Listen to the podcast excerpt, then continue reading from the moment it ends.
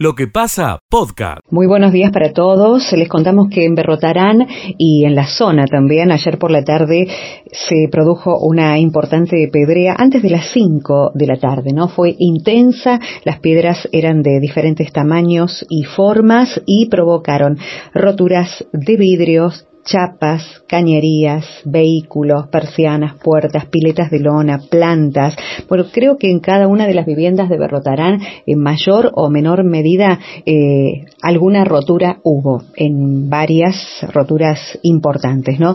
Bomberos y Defensa Civil estuvieron en cerca de 20 domicilios que afectó también el ingreso de agua en los mismos. En diferentes instituciones también se produjeron grandes daños, como en el polideportivo, la rotura de, muchos vidrios, en el Club Belgrano, donde hay una pileta, bueno, rotura de toldos, de sillas plásticas, eh, el agua que se llenó de hojas y por ende también se, se ensució, ¿no?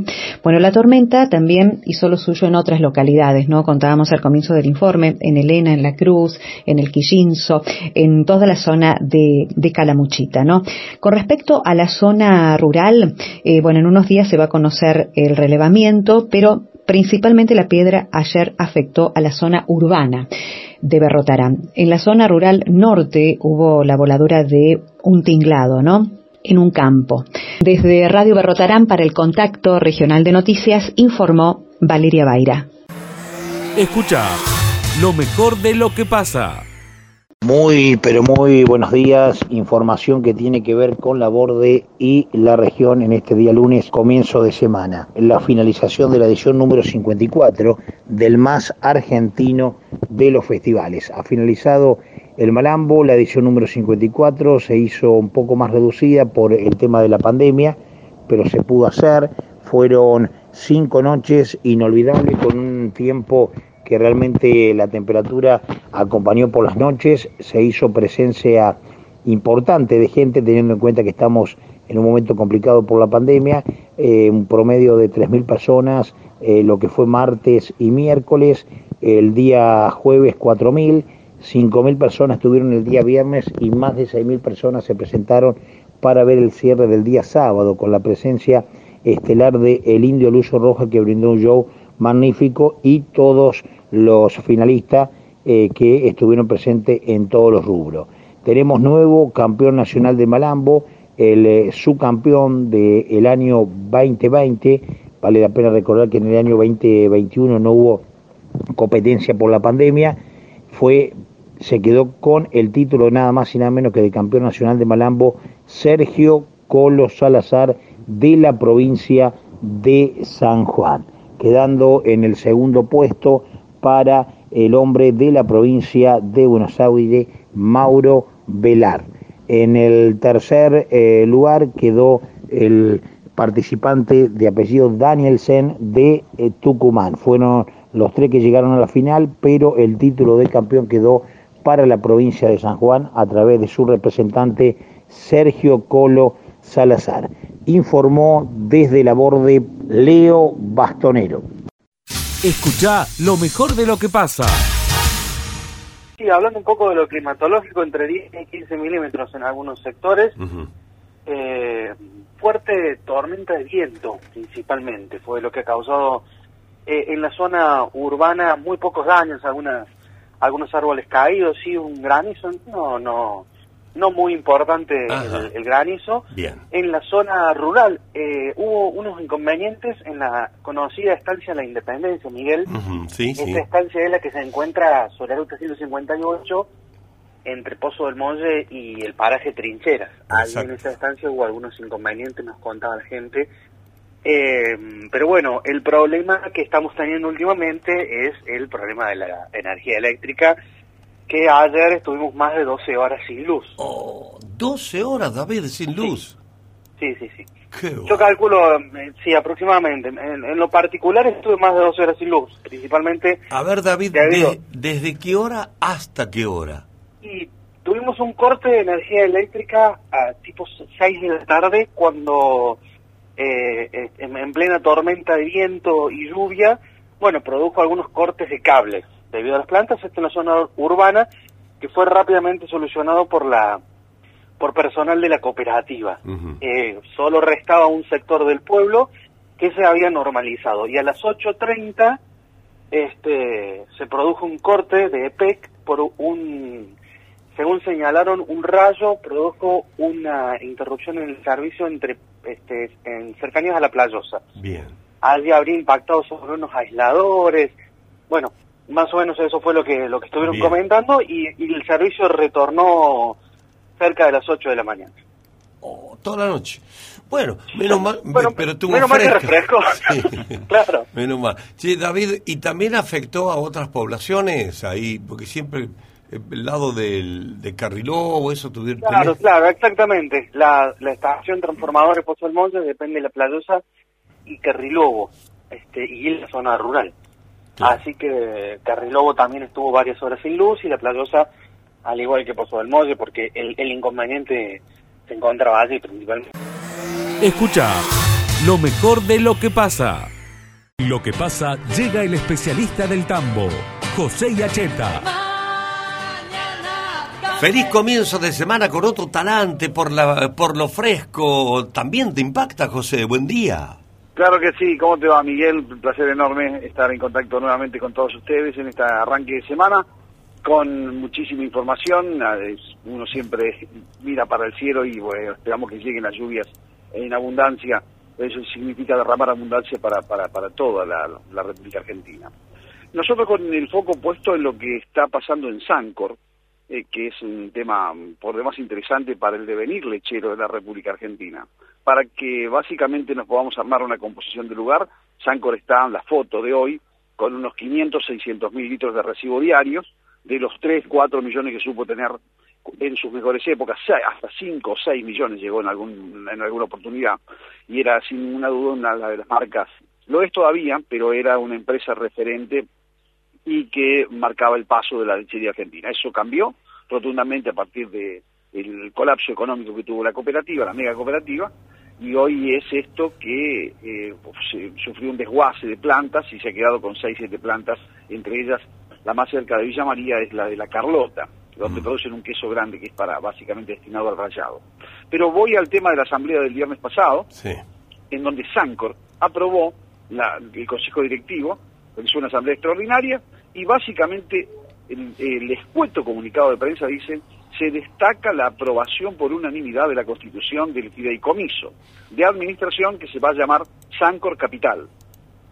Sancor Capital. Mm. Bien, ¿qué significa esto? Bueno, que la cooperativa está preparando para el ingreso de capitales externos y eh, centralmente este fideicomiso va a ser el propietario de todo lo que significa el complejo Sancor y em, básicamente eh, lo que se, a lo que se apunta es un acuerdo por 15 años en donde en un primer tercio de ese plazo Sanco se va a quedar con las utilidades, en los tres años posteriores se va, se va a llevar el 50% y el 50% se lo lleva el grupo inversor y hasta su conclusión, es decir, los últimos siete años se lo va a llevar el 80% el grupo inversor y el 20% Sancor. Mm. ¿Está claro? el punto es que este proyecto básicamente eh, tiene a eh, como nombres a Marcelo Figueiras, Laboratorio Ritmo, José Urtubey, Gonzalo Escaglione, son empresarios nacionales que básicamente mm, eh, están muy eh, vinculados a Jorge Esteves,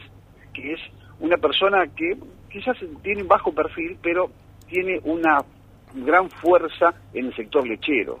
Es muy escuchado y es el, poco el CEO de Santa Clara, de nuestra compañía, ahí ya lo hemos dicho, eh, en lo que es la planta 1 de Nestlé en Villanueva. Es decir, que hasta ese punto tenemos alguna cercanía. Básicamente el gobierno, ¿por qué aportaría, que es eh, de lo que depende que esto siga adelante? Están hablando de 60 millones de dólares que el Banco Nación debe desembolsar, porque al gobierno nacional le interesa tener en las góndolas una leche de referencia. Como así tiene una nasta de referencia, este es un poco el objetivo. ¿Lo logrará? Si no, no lo sabemos. Tiene que recuperar sí o sí por lo menos un millón de litros más para que esto suceda efectivamente, Miguel. Claro, sí, sí. Eh, de los siete directores, solo uno va a ser eh, de Sancor y uno de Atilra, José. Lo demás, todos los empresarios. Efectivamente, está también Atilra en el negocio. ¿Por qué? Porque ha resignado gran parte de los salarios de sus trabajadores. De los trabajadores de Sancor no cobran el 100%, cobran bastante menos. Y esto es un poco la deuda que se va generando, una creencia eh, que se va generando a favor de Atilra y por eso Atilra va a tener también un miembro en, en, en este fideicomiso.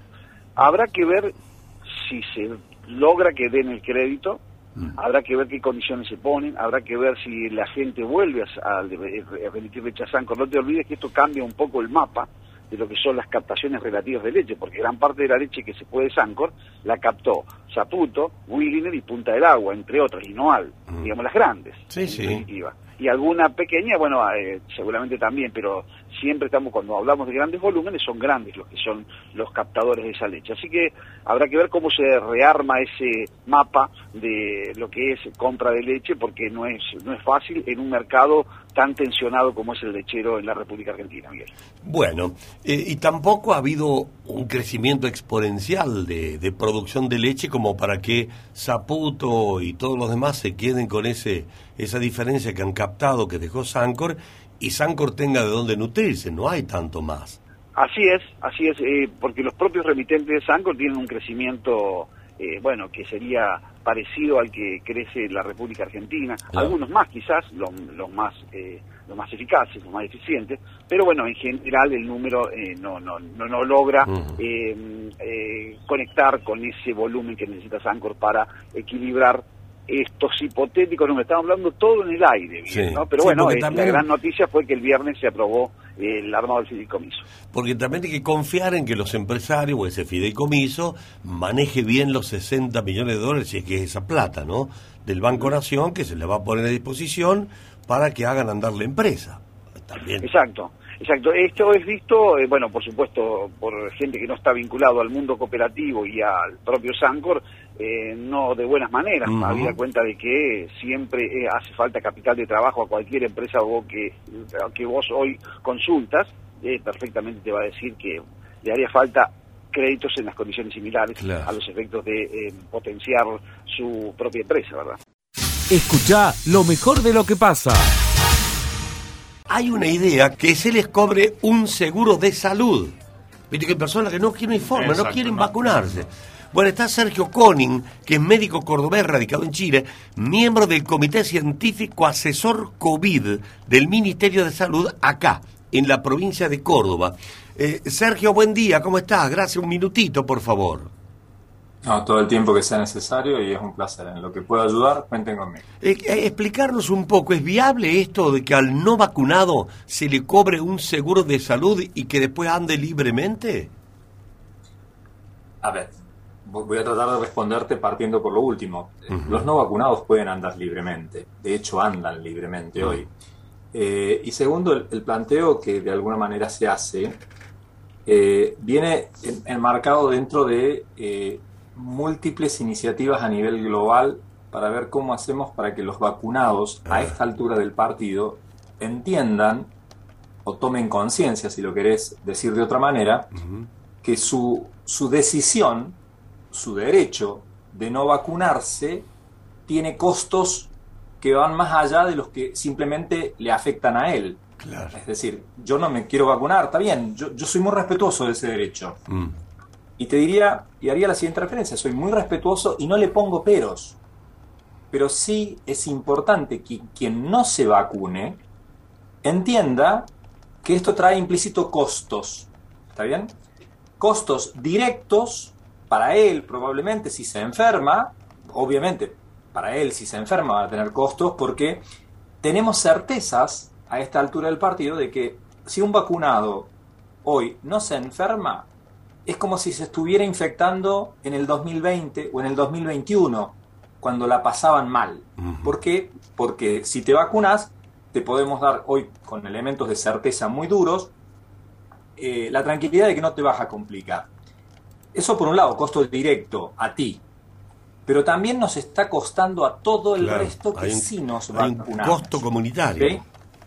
Tiene un costo social, mm. tiene un costo que va más allá de lo personal. ¿Está bien? Tiene un costo de que, todo, todo esto que estamos eh, hoy por hoy eh, viendo nos está impactando en una forma muy, muy grande. Por ejemplo, en que se están demorando las atenciones para gente que tendría que estarse atendiendo por su patología de base, por su enfermedad de base. o tiene costos en el personal de salud.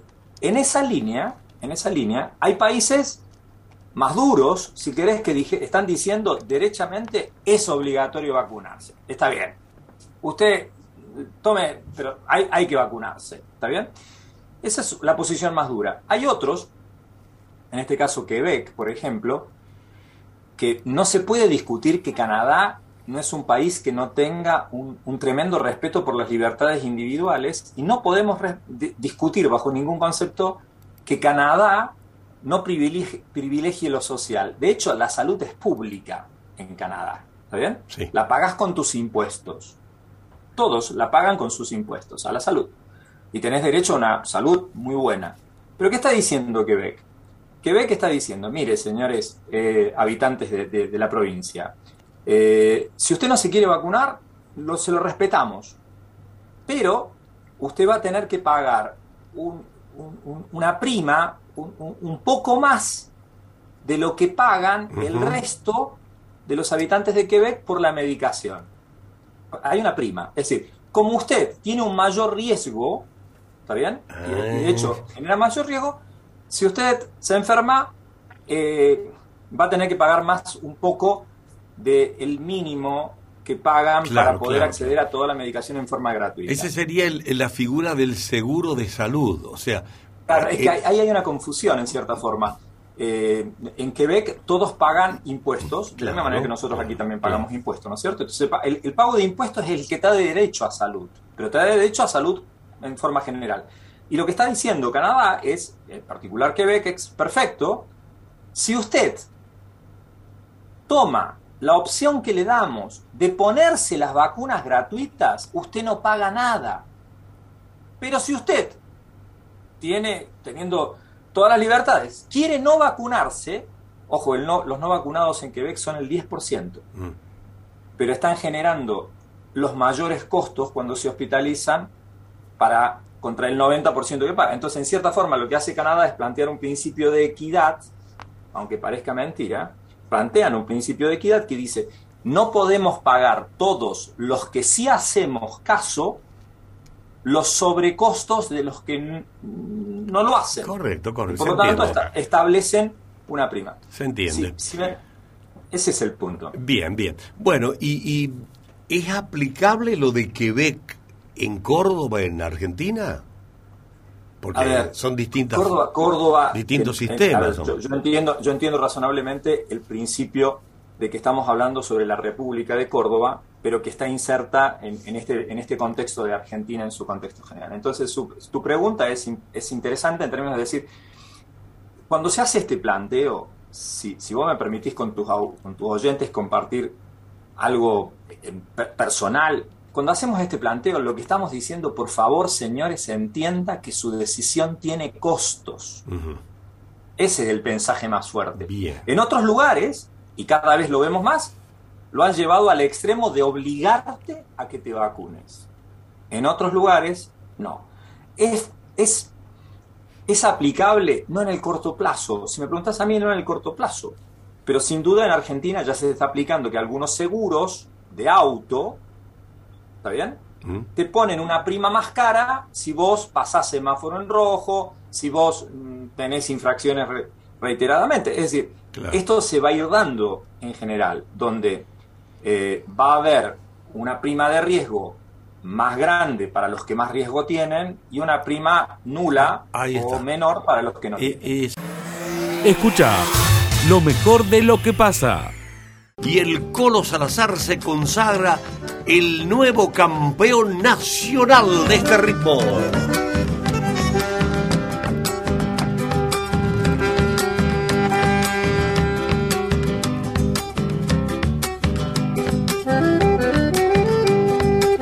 Yo me imagino, Colo, que estás ahí al otro lado de la línea, escuchando este ritmo eh, que a vos te apasiona, que lo amás seguramente, eh, te está motivando.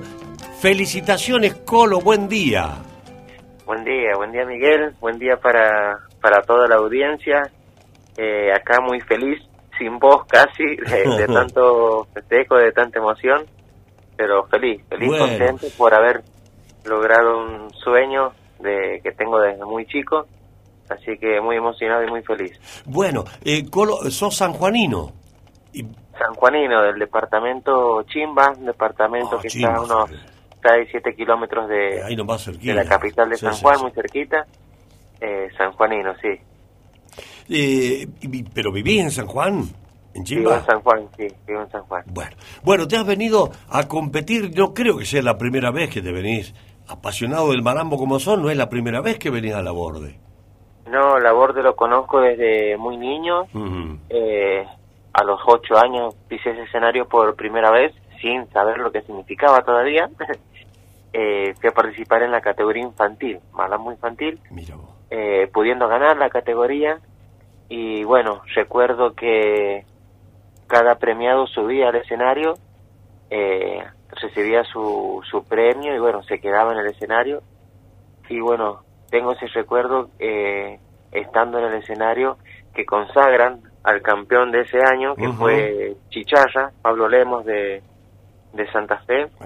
Eh, pude vivir esa, esa consagración muy cerquita, hay unos metros, y bueno, ahí quedé impactado, quedé enamorado del festival, de esa consagración, y desde ahí que, que sueño con, con ese título de, Está bien, ser campeón de Malambo, y bueno, eh, 20 años después más o menos lo, lo logré. La pucha que hay que ser perseverante, ¿no? Pero sí, todo llega.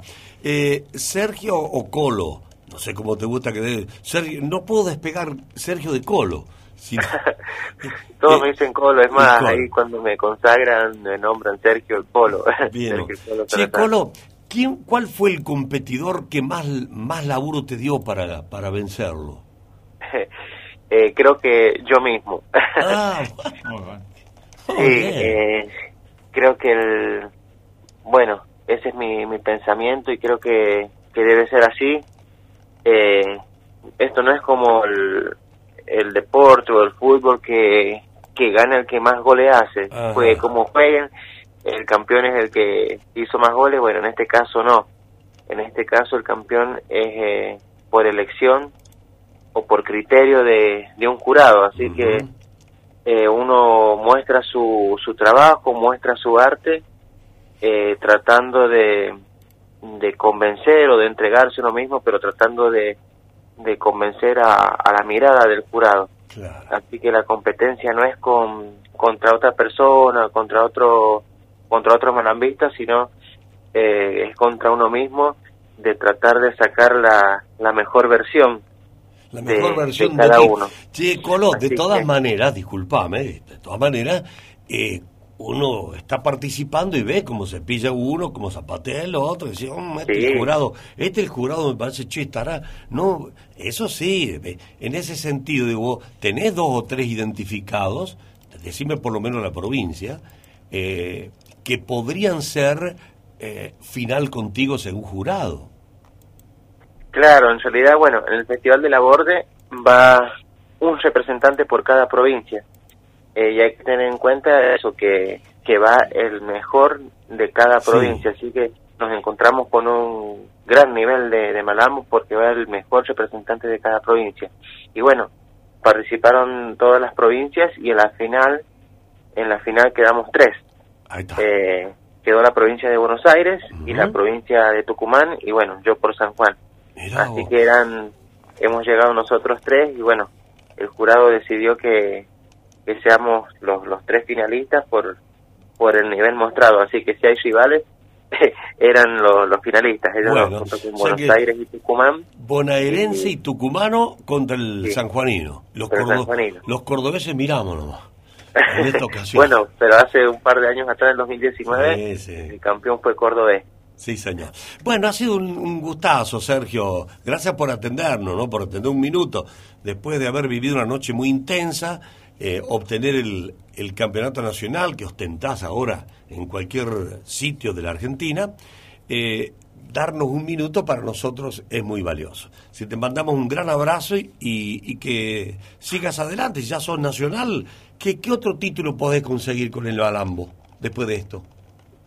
No, con el Malambo eh, hay más eh, festivales, pero la Borde es como como sería el, Mundial de Qatar para, para Messi, para la selección. Bueno, no hay nada más grande que el mundial para el futbolista, bueno, no hay nada más grande que, que borde para el malambista. Claro. No hay nada más grande que ser campeón nacional de malambo. Sí, Perfecto. hay más festivales, tenemos el Precosquín No, también. no, pero yo pensé Eh, que podía ser, a lo mejor había alguna instancia internacional, algo así, ¿no? no. Eh, no, el malambo es bien No. argentino, es nuestro. Bien, bien, bien. Bueno, Sergio Colo querido, eh, acá desde la mesa, en la, la radio Villa María, te mandamos un gran abrazo y que te vayas de nuevo a San Juan, allá en Chimba. ¿eh? Que te vayas. Por, no sé cuándo, no sé dónde estás, ¿estás acá o estás en Ya Chimba? llegué, llegué a San Juan a- a- ayer a la tarde, me esperó una caravana hermosa, me sorprendió, así que nada, muy feliz. Escucha lo mejor de lo que pasa.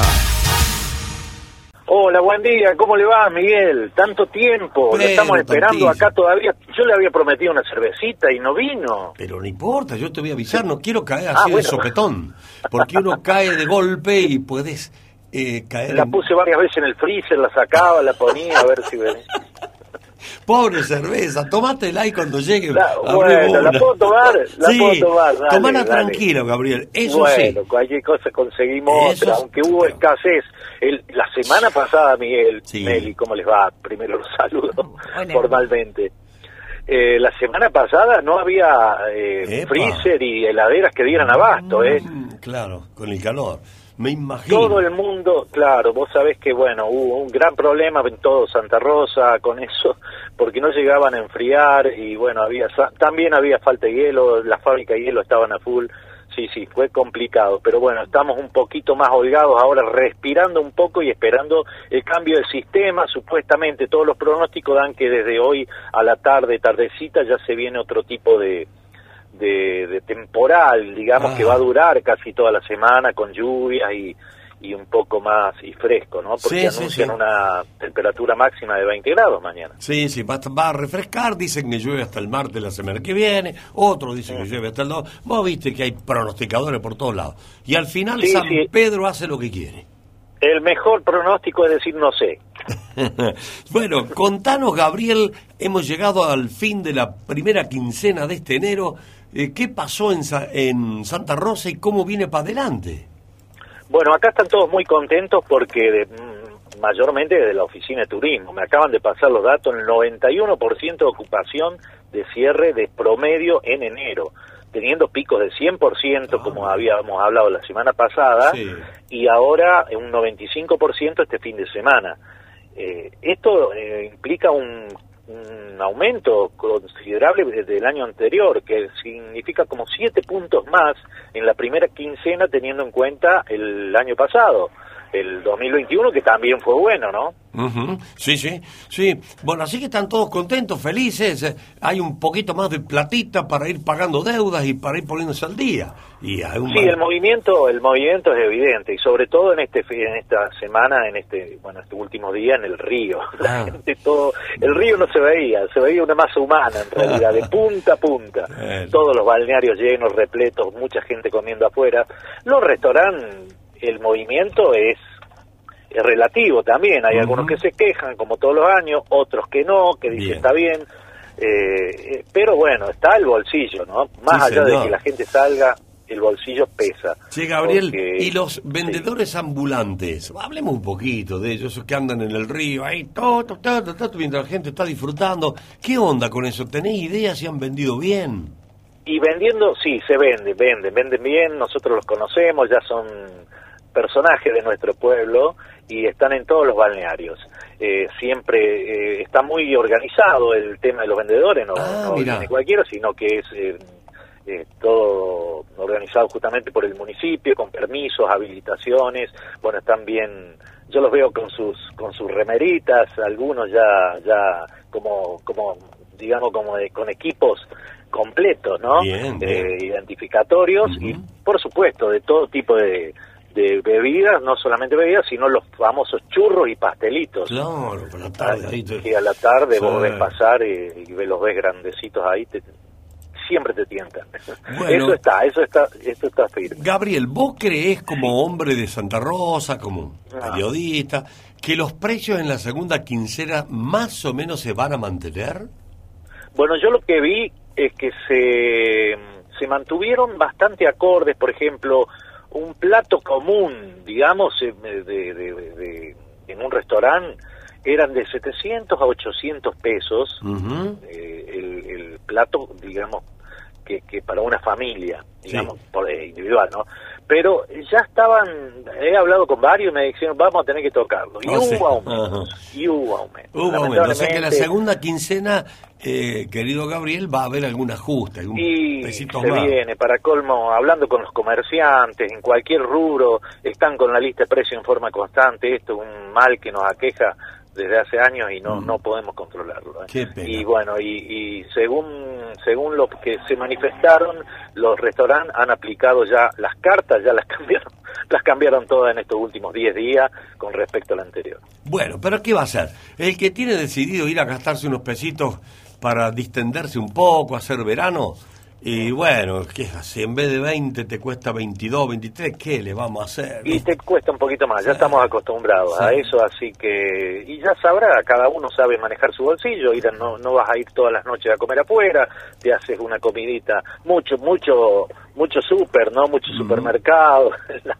en la zona Sí, de fiambre, claro, se vende, Claro. ¿qué va a hacer? Es, es, es así en todos lados, en todos los puntos. Bueno, pero la bella Santa Rosa de Calamuchita, lo importante que vos has dicho, tiene eh, ha tenido hasta el 100% de ocupación. ¡Qué datazo!